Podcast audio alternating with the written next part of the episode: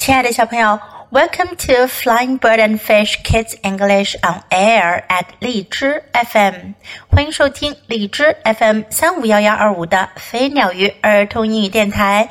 This is Jessie，我是荔枝优选主播 Jessie 老师。今天我们继续讲《The Year of the Pig》猪年的故事第二部分。Then one morning, Farmer Wu shouted, "哎呀！"！where did it go？一天早上，农夫农夫老吴大叫了起来：“哎呀，去哪里了呢？”He had lost his valuable jade ring。他弄丢了自己宝贵的玉戒指。Soon the whole farm buzzed with excitement。很快，这个消息传遍了整个农场。Patty rooted around the pen, but didn't find anything. 佩蒂找遍了整个猪圈，找不到任何东西。Cousin Dog laughed. Don't worry, this is my job. So just sit back and watch.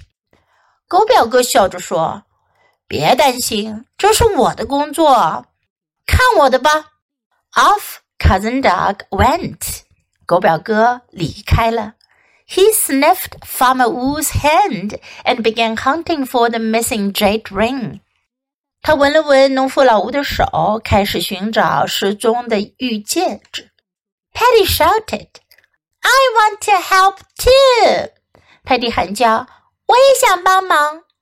But she could only watch anxiously from her pig pen. 但他只能在猪圈里干着急的看着。All day long, Farmer Wu and Cousin Dog ran around the farm. 农夫老吴和狗，农夫老吴和狗表哥一整天都在农场里走来走去。Patty thought, "I bet they will find his ring soon." 派蒂心想，我敢说，他们一定能很快找到玉戒指。But alas! after a long day of looking, they had no luck. 可是，哎呀，找了一整天，他们还是找不到。The following day, Patty saw Farmer Wu search the fields on Auntie Horse. 第二天，派蒂看到农夫老吴骑着马阿姨找遍了整个田野。Then his wife scoured the stream on Uncle Ox. 而他的妻子骑着牛叔叔在小河里寻找。Even his son combed through Auntie Sheep's wool. 甚至他的儿子也在梳理杨阿姨的羊毛来寻找玉戒指。But the ring was nowhere to be found，可他们还是找不到玉戒指。Finally，Mama suggested，Patty，you should help them。最后，猪妈妈建议说：“派蒂，你去帮帮他们吧。” Papa encouraged her. Yes, we know that you can do it. 爸爸也鼓励她：“是的，我们知道你一定能做到的。” So Patty thought of a plan. 于是派蒂想出了一个计划。That night, as cousin Dog stood watch, Patty dozed off and started to snore loudly. 那天晚上，狗表哥正在当根看守，派蒂打起了瞌睡，并开始大声打起鼾来。Why can't you sleep right, wind Auntie Horse。马伊嘀咕着说：“你为什么就不能好好的睡觉呢？”But Patty kept on snoring。可派蒂仍然继续打鼾。Watching Patty enjoy her sleep. Watching Patty enjoyed her sleep. Watching Patty enjoy her sleep, a tired cousin dog decided to get some rest too. 看着派蒂舒舒服服睡觉的样子，疲倦的狗表哥决定也休息一下。But when he left, Patty opened her eyes and tiptoed closer to the pigpen's gate. 但是当他离开了，派蒂睁开了眼睛，蹑手蹑脚地走到栅栏边上。Then Patty rolled on the ground and coated herself with mud. 然后派蒂在泥地里滚了一身泥。Why are you getting so dirty?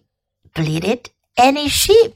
杨阿姨轻轻哼道：“为什么你要弄得自己这么肮脏呀？”Next, Patty crouched as low as she could under the gate's bottom rail. 接下来泰迪尽可能的蹲在栅栏底部。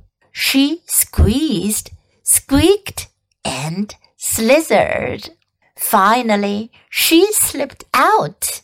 她挤呀挤，吱吱呀呀的，终于滑了出去。Auntie Horse and sheep gasped with surprise. Curious to learn what Patty was up to, Uncle Ox tagged along. 牛大叔一路跟着，想知道派蒂究竟想做什么。In his haste, Farmer Wu had dropped one of his gloves outside her pen. 之前，农夫老吴匆匆忙忙在猪圈外头留下了一只手套。After sniffing it, Patty noticed something else in the air. 派蒂闻了闻手套以后，发现空气中有一种不一样的气味。 That is a strange smell. So Patty followed the scent. 他说这是一种奇怪的气味呀、啊。于是派蒂跟着这股气味走了。Around the corner of the barn, she found the farm's compost heap. 在谷仓的拐角边，她发现了农场的堆肥。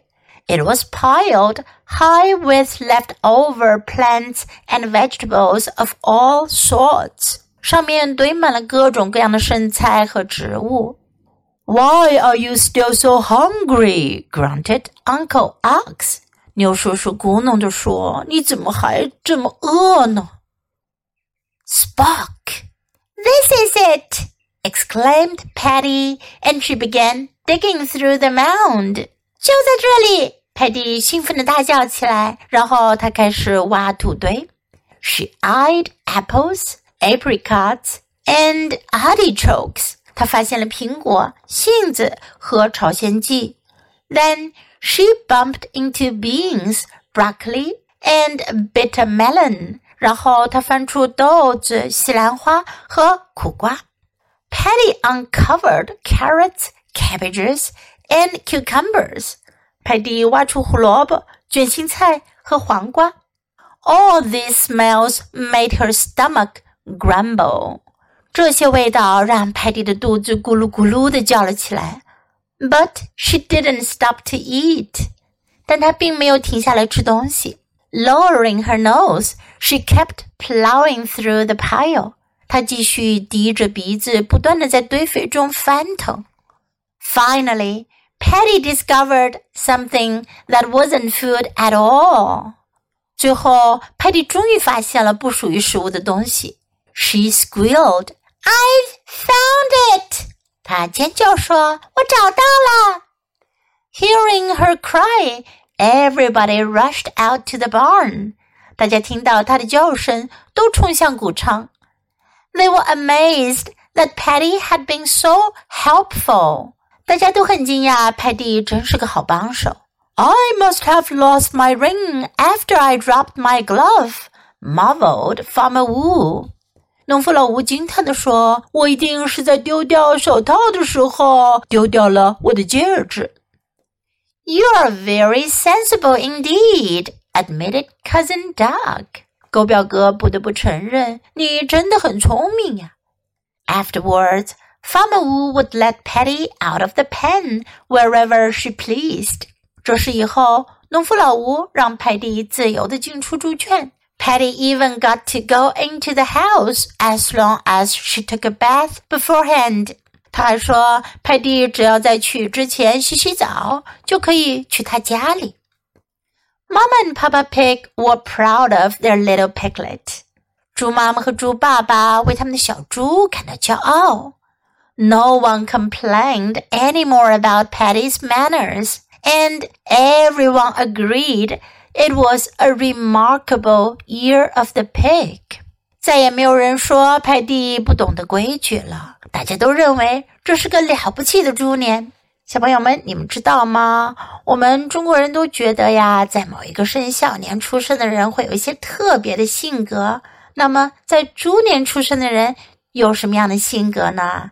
其实呀，这故事中讲的小猪派迪就具备猪年出生的人所有的这些性格特征。我们来听听猪年出生的人是怎样子的呢？People born in the year of the pig are warm, sociable, and sincere。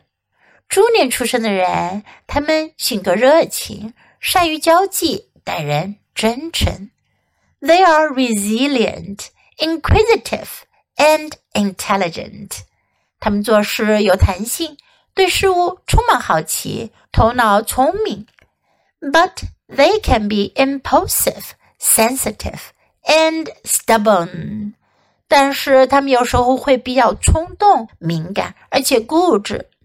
Though they may seem to take their time and enjoy themselves, the generosity and courage of pigs are qualities to treasure.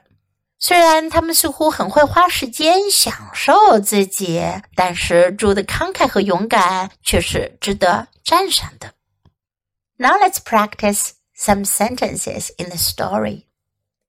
Don't worry, 别担心. Don't worry. This is my job. 这是我的工作. This is my job. Just sit back and watch. 你只要坐着看就行了. Just sit back and watch. I want to help too. 我也想要帮忙. I want to help too. You should help them. 你应该帮帮他们。You should help them. Why are you getting so dirty? 你怎么弄得这么脏呢？Why are you getting so dirty? This is it. 这就是了。This is it. I've found it. 我找到了。I've found it. You are very sensible indeed. 你真的是很聪明。You are very sensible indeed. Now let's listen to the story once again. Then one morning, Farmer Wu shouted, Hey where did it go? He had lost his valuable jade ring. Soon the whole farm buzzed with excitement. Patty rooted around the pen, but didn't find anything. Cousin Dog laughed. Don't worry, this is my job, so just sit back and watch. Off Cousin Dog went. He sniffed Farmer Wu's hand and began hunting for the missing jade ring. Patty shouted, I want to help too. But she could only watch anxiously from her pig pen. All day long, Farmer Wu and Cousin Dog ran around the farm. Patty thought, I bet they will find his ring soon. But alas, after a long day of looking, they had no luck. The following day, Patty saw Farmer Wu search the fields on Auntie Horse. Then his wife scoured the stream on Uncle Ox. Even his song combed through Auntie Sheep's wool. But the ring was nowhere to be found. Finally, Mamma suggested, Patty, you should help them. Papa encouraged her. Yes, we know that you can do it. So Patty thought of a plan. That night, as Cousin Dog stood watch, Patty dozed off and started to snore loudly. Why can't you sleep right? Whined Auntie Horse. But Patty kept on snoring.